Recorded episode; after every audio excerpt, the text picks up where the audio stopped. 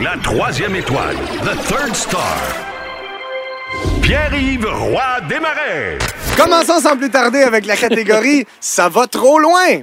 Les nommés sont Faire tirer un char, les concours d'Antoine, Oui. dire que Marc-André est tout petit. Ah. Et le gagnant du prix Ça va trop loin, la robe de pétasse à Véro à finale de Zénith. Ça va beaucoup trop loin, là, Véro.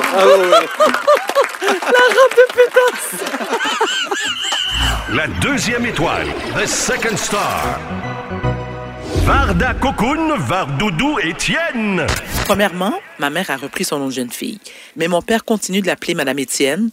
Et quand il vient à Montréal, qui est quand même assez fréquent, des fois mes parents ils disparaissent. Ben non, ils vont se donner des petits becs. Oh, oh, Toto. Et, Toto. Et il se passe des choses. Maryse est contente. Là, ça fait longtemps qu'elle n'a pas vu un serpent dans son jardin. Un serpent dans son jardin. Wow! Et le grand gagnant de la semaine, la première étoile, The First Star. Sébastien Barbu Dubé.